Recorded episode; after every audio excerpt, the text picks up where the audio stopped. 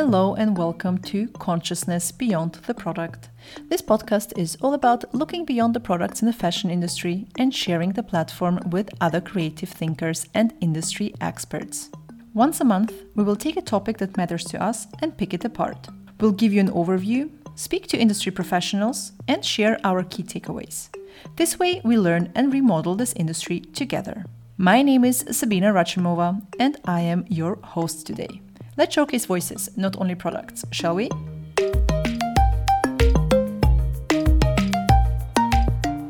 The topic of this episode is post COVID fashion tech tools. While the pandemic itself is still not over and we as a society are still dealing with it, it definitely changed the behavior of customers and the way we interact with fashion. So, in this episode, we would like to discuss all of this. What changes did we see during the pandemic in regards to the usage of tech tools? What exciting fashion projects are out there at the moment, and what's in store for the future of fashion and technology? For this episode, we were joined by Karina Grant, Moin Roberts Islam, and Christina Dimitrova. We will naturally be speaking a lot about technology, and you'll hear the term NFT quite a few times. NFT stands for non fungible token and describes digital tokens stored on the blockchain. NFTs are one of a kind assets in the digital world that can be bought and sold like any other piece of property via their certificates of ownership. They can be anything ranging from unique digital artwork, a unique sneaker design in a limited run fashion line, or an in game item. Now let's dive in. Could you please tell us your name and introduce yourself? My name is Karina Grant, and I am the co founder and co CEO of Dematerialized, which is an experiential marketplace for fashion NFTs. Yeah, I'm Christina Dimitrova. I am the founder of Interlaced. Um, Interlaced is a media, events, and consultancy platform that looks at the future of fashion, beauty, and retail. And most of that is how technology is changing those industries. My background is in marketing strategy and consumer culture. So, apart from Interlaced, I'm also a senior account manager at OK Cool, which is a, a creative studio for social. Um, and we help brands, not just within fashion and beauty, but any any type of brands, you know, be part of culture um, through social. Hi, I'm Moin Roberts Islam. I'm the Technology Development Manager at the Fashion Innovation Agency at London College of Fashion. So, before we talk about the post pandemic fashion world, let's go a bit back in time. How, in your opinion, was the fashion industry doing before the pandemic hit, especially when it came to tech tools? Karina, let's start with you. So I think before the pandemic, there were pockets of kind of uh, innovation and brilliance um, within the, the fashion sector, as there always has been. There always are early innovators who want to look to see better mechanisms of, of ways of doing things, more interesting ways of experiencing fashion. So there was parts of it that were there, but I think um, in previous roles that I had worked in, some of the issues around that was that they were very linked to um, return on investment, or they were very linked to kind of like sales or or marketing. Um, and I feel that um, as a result of the pandemic, there's been a shift in the way that people view innovation and particularly a shift in the time frame allowed for innovation to kind of like happen. Moin, what are your thoughts on this? I think the fashion industry was starting to warm up to digital fashion. It was certainly interested, and you saw little projects here and there popping up and people kind of exploring the area. But I think the pandemic itself was the catalyst that kind of made it all have to happen now. We had, um, you know, we had a series of talks not long before the pandemic, so kind of January, February, where we were going out giving talks to the, to audiences, and people from brands would come and talk to us after and say, "Oh, that's really interesting. When do you think that'll take off? When, you know, do you think that's a bit pie in the sky?" And then a month later, once we were all in lockdown, we were getting calls from those same people saying, "Hey, you know the things you're talking about? Can we do them now?" It's quite an interesting kind of acceleration just at that point um, it wasn't you know from a completely cold start. There definitely were brands looking at digital fashion and starting to integrate and starting to play in the area, but that it definitely all changed once once the pandemic hit. absolutely. I think eh, from a fashion global fashion perspective, a lot of brands were um, fashionably late, but not in a good way um, when it comes to embracing tech tools and any type of innovation. I feel like there was a lot of resistance to change, um, and most brands were sticking to uh, doing the things the way that they knew um, and the way they have been do- doing for a long, long time. And most of the innovation actually came from um, a lot of emerging brands like yourself, like um, some upstarts in, you know, maybe not even in the fashion world necessarily squarely, but more in kind of the fashion tech crossover. So, um, yeah, overall, I felt like before the pandemic, um, there was a lot of resistance to change that was definitely accelerated by, you know, lockdowns and when the pandemic hit. I love when you said that the industry was fashionably late, Christina. It's a really good way of putting it. So, what do you think the pandemic changed in terms of fashion technologies? I think that one of the things that the pandemic shifted was that there was obviously a need for certain brands and certain players in the space to be able to communicate their next season's offering or their current season's offering so that it could start to move through the supply and demand chain. So, therefore, brands had to pivot to using digital technologies, particularly things like digital design, digital sampling, um, and looking at things like digital fashion shows as ways uh, and digital kind of um, showrooms to tell people this is the collection we have this season and while you com- can't come and see it in an irl fashion show or you can't visit our showroom to buy the collection here's an alternative way that you can still kind of purchase from us for this season. So i think that was a huge shift that was very much kind of like um, forced upon the sector. Um, some people kind of uh, did it or are kind of like warmed to it. Other people, and even I guess now when you look at some of the interviews with buyers who still say, I still prefer real life fashion shows and I still prefer like touching the garments in real life, but it did provide an alternative um, at that particular point of view. And I think one of the side effects of that as well was that often some of those um, shows meant the, there was a further democratization of, of trends and of fashion because we were able, I guess, just as many kind of like shows started to be live streamed we were able to access and see things for the first time that many of the buyers or the kind of press were kind of like able to as well. So that kind of further democratization due to um, uh, technology was was something that was kind of like pushed there too. Yeah, fantastic. That is such a good point. So I think a lot of changes came out of necessity. So there are more brands now probably using digital design and digital files to send, you know, off to factories and so on, and kind of iterating on designs remotely. Um, that's that's probably the biggest one, and then also um, showcasing products as well. Um, you know, there were a lot of uh, retailers who weren't able to wholesale in the way they would normally do. Um, so you know they couldn't get the buyers in front of products and they couldn't get the products in front of buyers so they had to find digital methods for showcasing their products to make those sales um, I, an example i can give is um, jw anderson we worked with them uh, on a project during lockdown to um, show their goods to buyers and we we worked with a company called Beem uh, formerly HoloMe, um, who have a technology whereby you shoot in front of a green screen and um, you can broadcast effectively live AR uh, across a, uh, to a mobile device. So uh, you have the models in a studio wearing the garments, uh, and then the buyers can be on the other end with their phones viewing the the garments being worn in real time and at, you know at a photorealistic quality um, it's it's literally just kind of green screen and cutting out the background and then putting that person um, into into your environment um, and yeah kind of really kind of high quality high fidelity you see the cloth movement nothing's being simulated it's all kind of real footage so you get a, a, a very clear sense of what the garments are like, what the color information is like, how they fit, how they move. Um, and so then they were able to make sales off the back of that. So um, that's kind of like a, been a big advancement there as well.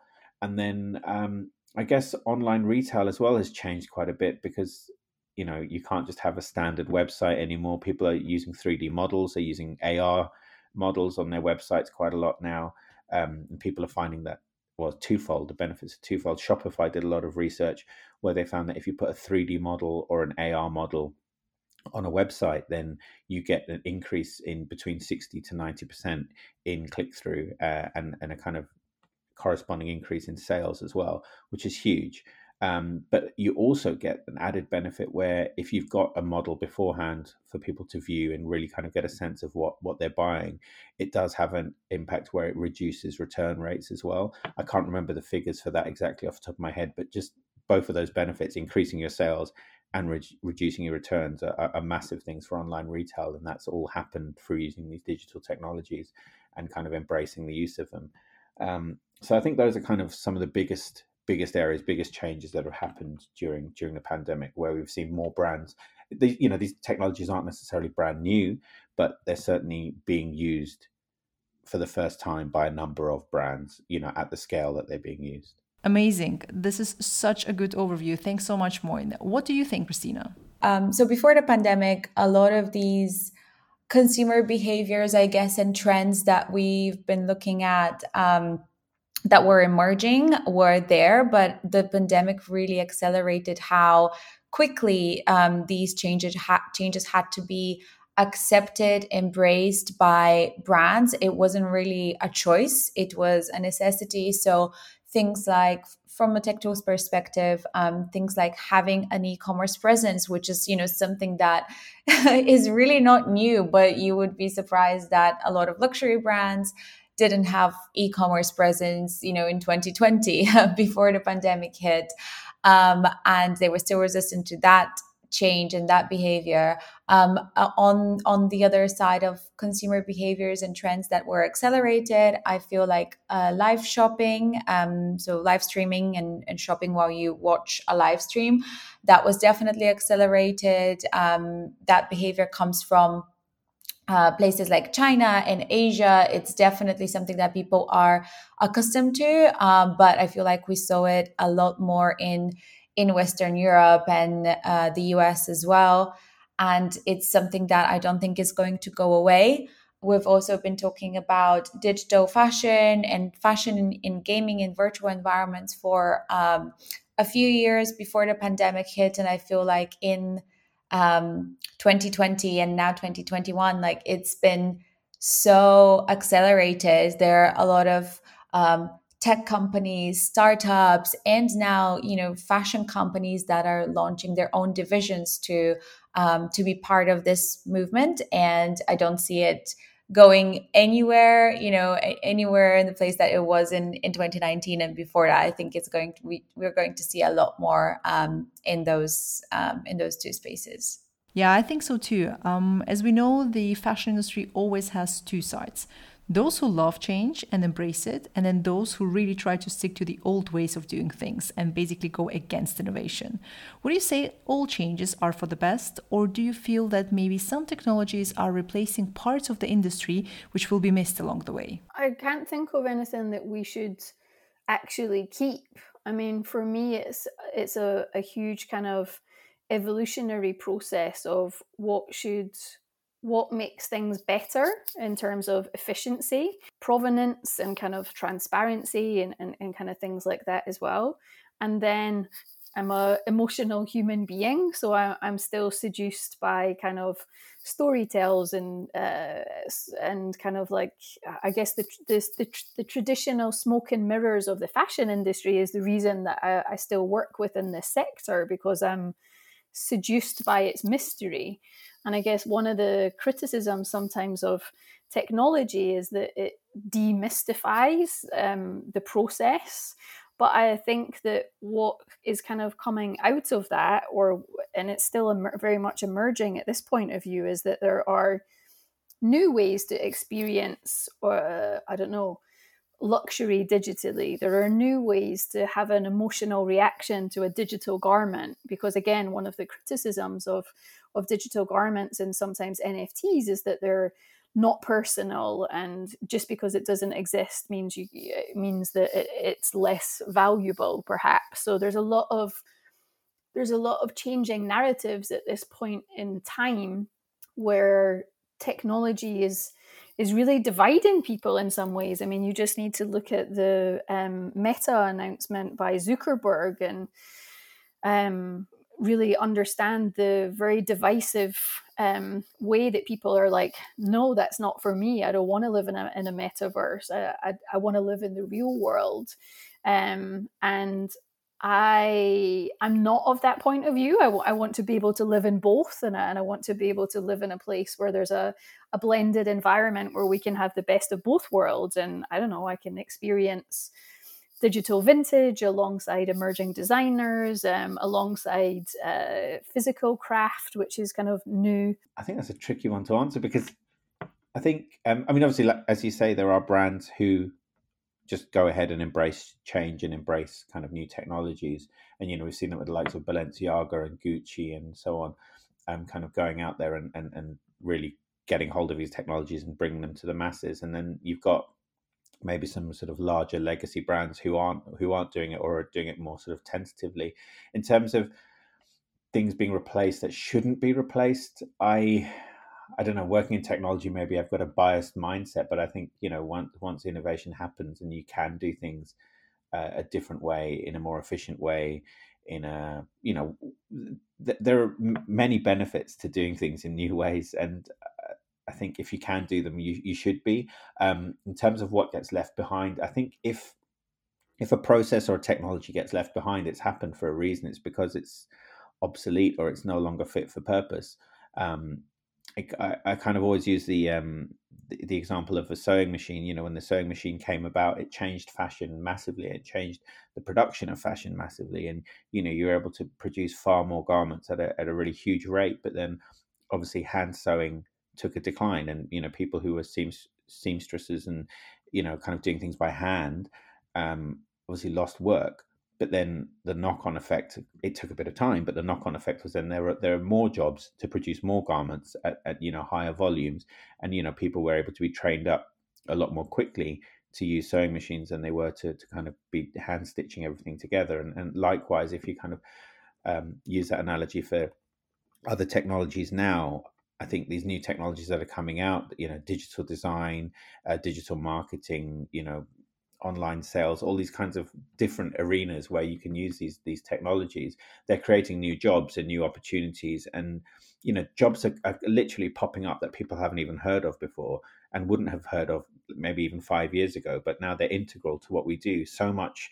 Um, communication with customers and so much sales happens online through social media and you know social media if you if you go back 10 years was was a completely different landscape and wasn't nearly as important um, to sort of sales and, and communicating with your customers. It was more just a kind of, you know, you'd go on Facebook and like things or poke people or whatever it was. But now it's it's it's completely grown into something that's integral to our lives.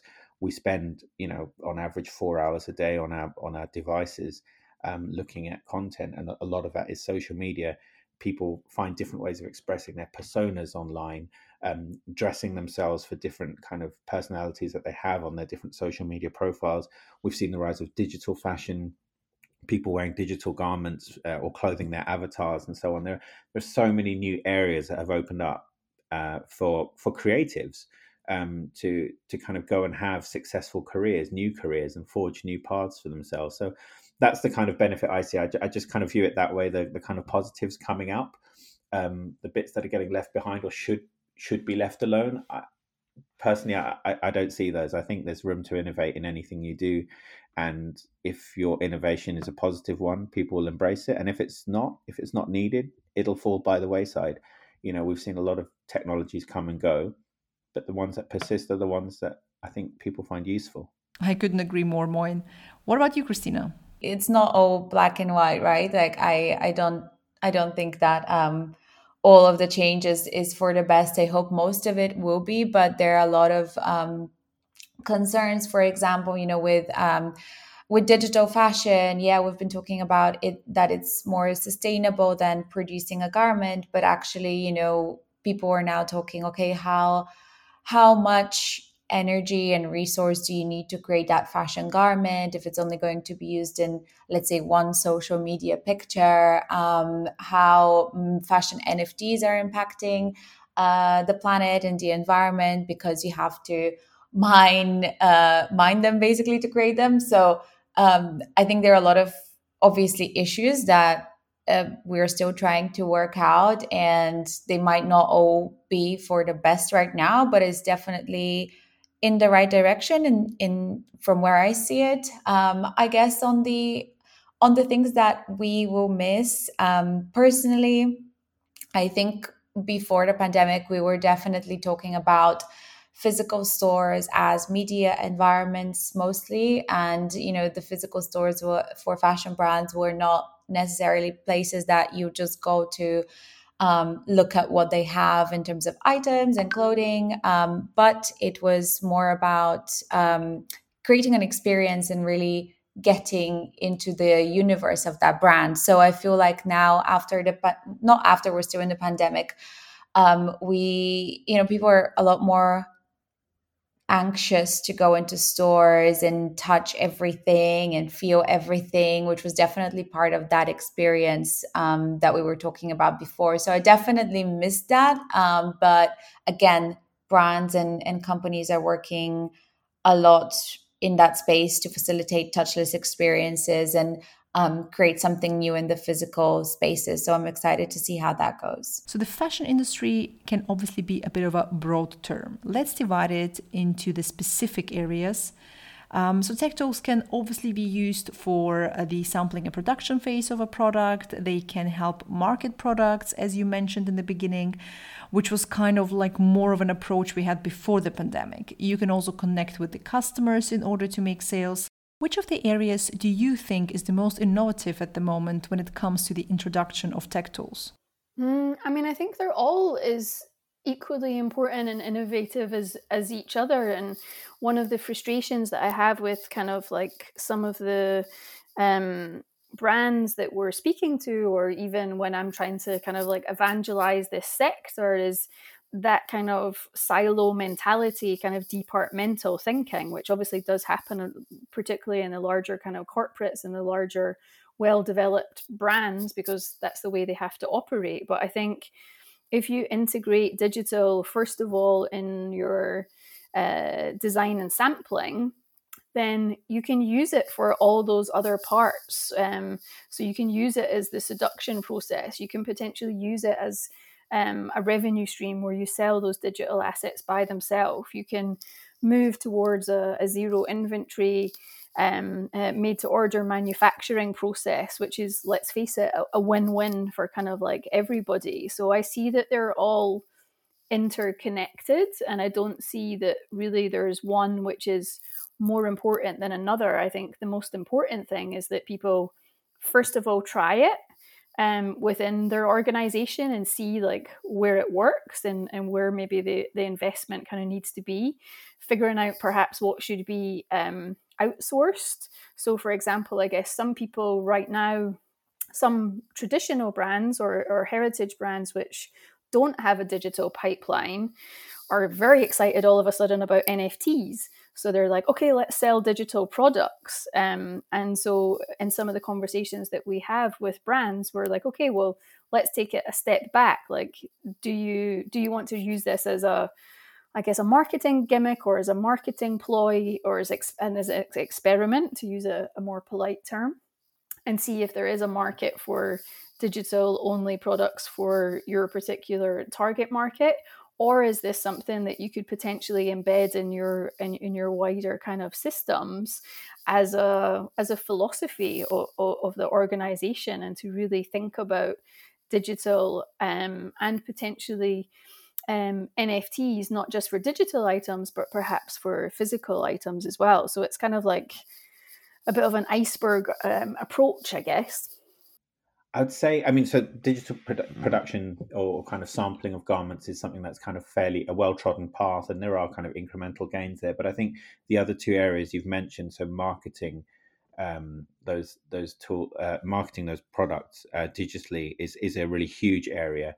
Um, there's a lot of immersive experiences coming out. So you've got the kind of technologies VR and AR, virtual reality, augmented reality, so that people can be immersed into environments or new kind of arenas or new ways of engaging with products. And we're seeing a lot more of that. And we've, you know, at the Fashion Innovation Agency, we've been playing with these technologies for a number of years and looking at the ways that brands showcase um, their garments. So we've done a lot of um, disruptive projects at, at, London Fashion Week where we've worked with designers to showcase their technologies um, using these virtual tools. Um, we've worked with you yourself, Sabina, um, you know, kind of using a HoloLens headset to uh, showcase a collection, and then you know uh, users are able to sort of pinch the air in front of them, and then they can change the mo- uh, the clothing on the on the mo- that the model's wearing.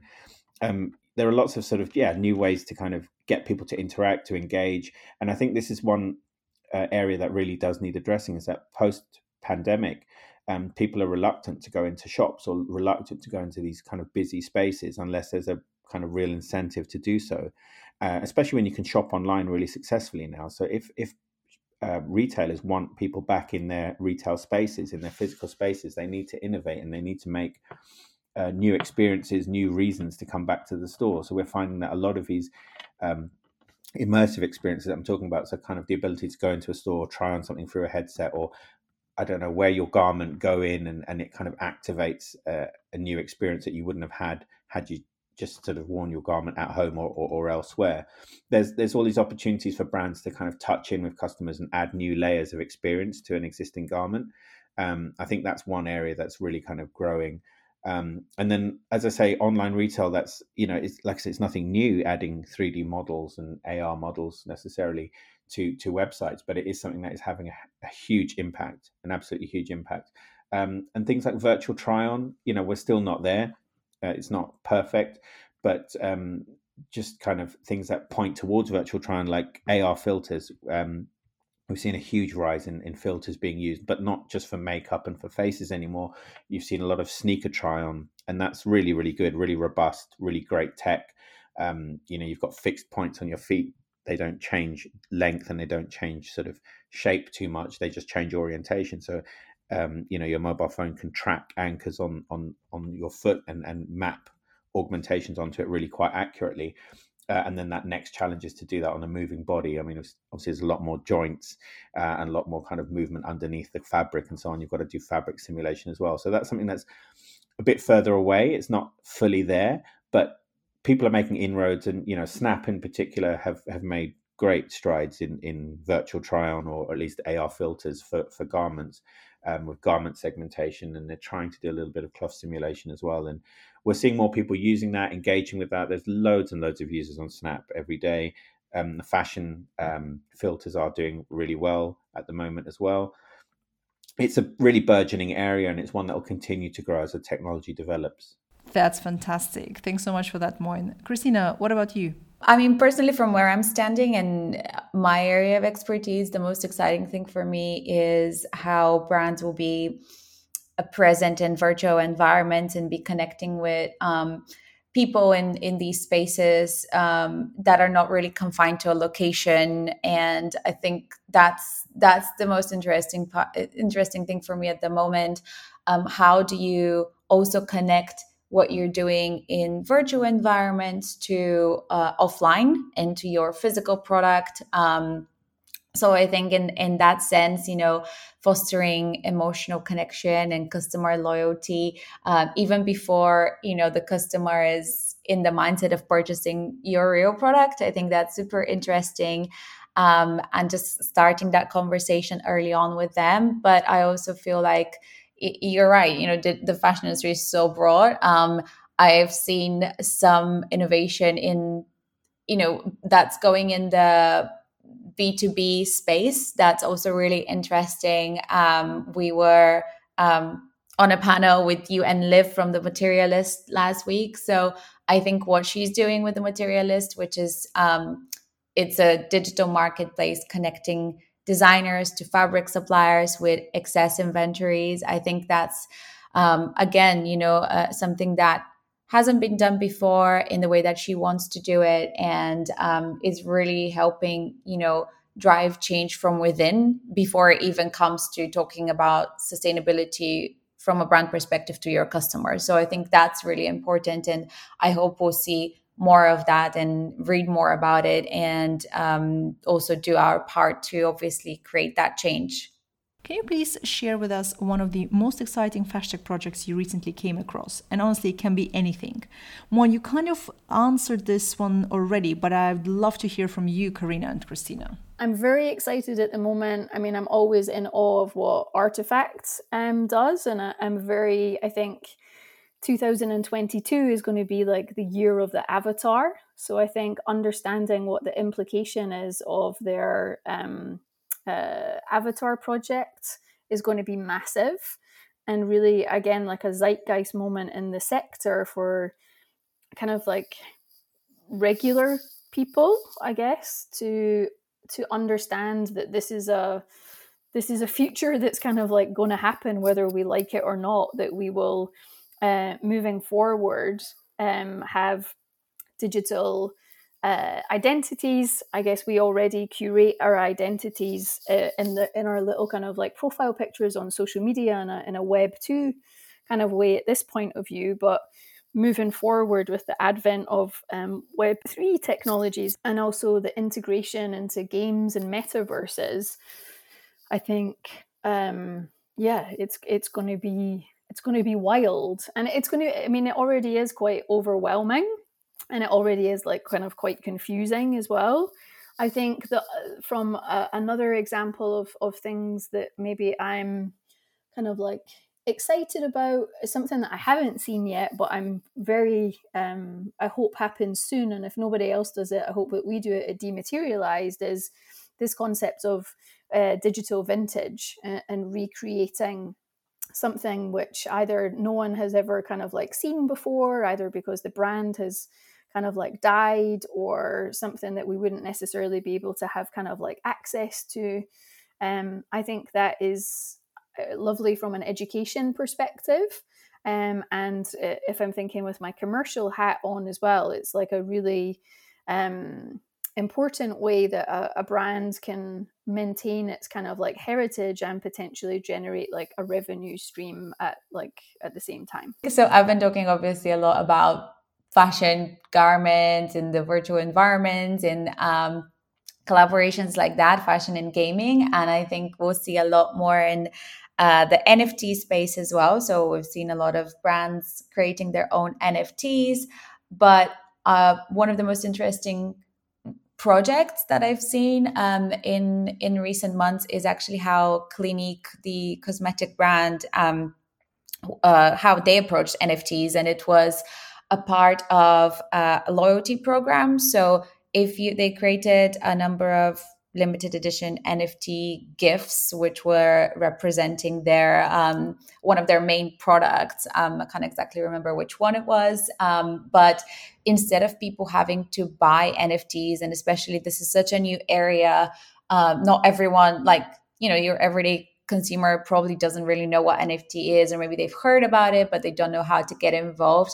Instead of uh, Clinique saying, yeah, we've put this NFT on this auctioning platform. You can bid for it, you can buy it. Um, they actually um, tied it back to their loyalty program and they said, hey, we've done this, um, we've done this NFT. Um, you can win. And as part of that, um, in order to win, we want you to share stories of um, hope and joy and inspiration on social. And we're going to, you know, see all of these stories.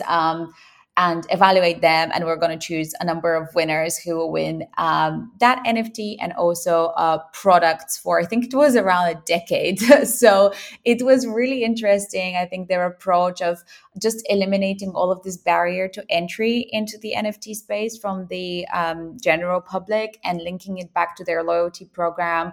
Um, so this is definitely something I'll keep an eye on. And I hope also fashion brands will um, will embrace it in that way because I feel like now the space is currently very, very new and not a lot of people know about it and how it works and how they can get involved and how it's going to develop. So I feel like if you if you um, you know those barriers are gone, you know you make it more accessible for a lot more people. So, my very last question will be Where do we go next from here? What do you think is the future of fashion? Well, the, kind of the one I touched on just recently, the sort of the AR filters um, as an approximation to virtual try on. I think that's the next area that people are really trying to get right is that kind of body tracking, um, the tracking of the sort of muscles and, and flesh underneath, and then how that has an impact on the fabric sitting on top of the body. Um, that's all quite a lot of complex physics to model, especially in real time, but it's something that people are looking at. Cloth simulation in itself is something that's come on quite a long way. Um, and then once we've got that ability to do that really seamlessly and, and in real time, very smoothly, uh, in a kind of plausible way, you, you, you lose that uncanny valley feeling because um, quite often we see garments simulated online, and either there's no body underneath, there's no avatar. It's kind of like an easy way of getting around the fact that people can't animate believable figures. So you know, you just see a garment walking along on its own, but that it's it's hard to connect with that. Certainly, you know, just from a psychological perspective, connecting with that is it's this kind of divorced object, kind of walking around on its own. You don't necessarily envisage yourself inside that garment.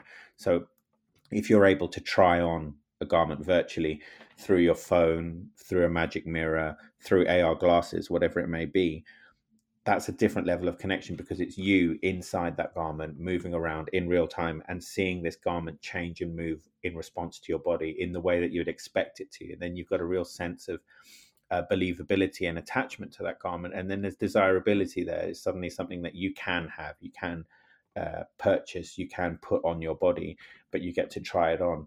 And even without a physical manifestation, it still has more value. You know, the digital fashion that we've seen so far with the, the likes of DressX and so on, where you can kind of digitally try on an outfit. You know, you send up, send off a photo and they digitally tailor it and send it back to you.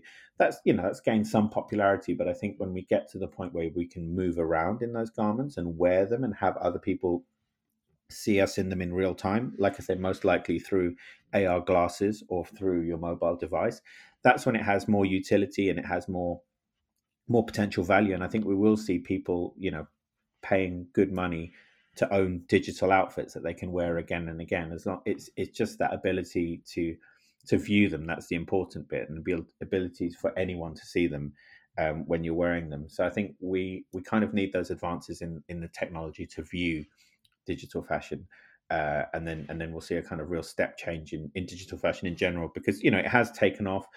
You you have seen you know uh, there's, there's huge figures of, of skins in games. Um, you know billions and billions of dollars being spent on on digital assets to wear in game. But once you can do that same thing and wear digital assets in the real environment in your everyday life, that's when we'll see uh, you know an absolute huge change in in, in the levels of, of uh, purchasing of, of digital assets. I think. Um, but yeah, we just need to wait for those kind of really robust AR glasses. But we've heard rumors from Apple, Facebook, Google, uh, all the big players that that these are coming and that they'll be coming at an affordable price point. Um, hopefully within the next five, maybe ten years. But yeah, the sooner the better, and we're ready for it. We just, we've got all the content. We just need somewhere to display it all. So yeah, I think that's the future. That's the the next most exciting direction for for technology and fashion? I think for 2022 and beyond, I would hope that we'll see a lot more sustainable innovation. Um, I think you know the the Business of Fashion report and the McKinsey report on the state of fashion just came out yesterday. I was going quickly through it, and um, it's interesting that sustainability is um, one of the top opportunities for brands to innovate and one of the top challenges. It's almost like 50 50. It's a it's an opportunity and it's a challenge. And I feel like you know the brands that get it right will have not just a, a competitive advantage, but also really moving in the right direction. Because let's face it, you, like you don't need another another fashion garment or another item. Um, I think we'll see a lot more of that. I hope we'll see a lot more of that. Um, and uh, apart from the sustainability front, again, um, I would love to see more of how we are transitioning our identities and the value we place on our physical identities into the virtual environments in the metaverse. So um, the change you know the, those projects are already there. I think we just you know I'll just keep an eye on how they are developing and um, how people were getting involved. I think there will be a lot, a big element of co-creation from brands coming together with creators or brands coming together with consumers to create something that is valuable to you know whoever is the end user. So um, I think it's a really exciting space to uh, to keep an eye on, and I hope we'll see a lot more of that. Karinna, you kind of answered this already, but maybe you've got something else to add. There's maybe like a bit of a plea to um, to regular fashion consumers who maybe yes. because of the meta announcement by Facebook that people have just kind of like said just switched off and said that's not for me, and I, I just hope that regular people who do like fashion will actually say, well no like let me see what this N- nft is about and and and what what what is available and what can i use it for? And yeah i guess my my kind of plea to anyone who's listening who really does enjoy fashion is please don't discount digital fashion and nfts just because Zuckerberg made a terrible video about it. Like, give it a chance because there actually are some things which which could be interesting about it, and it really does offer uh, the creator, the collector, and also um, other people within um, the kind of supply and demand chain a kind of new form of creativity and sovereignty that wasn't available before. So I think it, it can be a force for good. Um, and yeah, I'm, I'm excited to, to see what happens next. Thank you so much for sharing all of this, for your time, and for being so transparent. So, what did we learn today about post COVID fashion tech tools? First of all, before the pandemic, the fashion industry was slowly starting to warm up to digital fashion, and there were little projects here and there popping up and people exploring the area. But the pandemic itself was the catalyst that kind of made it all happen. One of the things that the pandemic shifted was the need for certain brands to be able to communicate their product offering to buyers and other stakeholders. Therefore, brands had to pivot to using technologies to design, sample, showcase, and sell digitally. The pandemic really accelerated how quickly technological changes had to be accepted and embraced by brands. It wasn't really a choice, it was a necessity. There are a lot of immersive experiences happening. You've got, for example, virtual reality and augmented reality as an opportunity for people to immerse into different environments and engage with brands and products in that way. Brands are also increasingly immersing themselves in NFTs and innovation, paving the way for the metaverse, which is happening sooner than you might think. We hope you enjoyed the episode and look forward to hearing your feedback. You can find out more about our guests in the show notes. To get in touch with us, head over to our Instagram, Sabina underscore com. That's S A B I N A underscore com. Our next episode will be coming out in February. Make sure you're subscribed so you get notified. My name is Sabina Rachimova, and as always, it was a pleasure being your host today.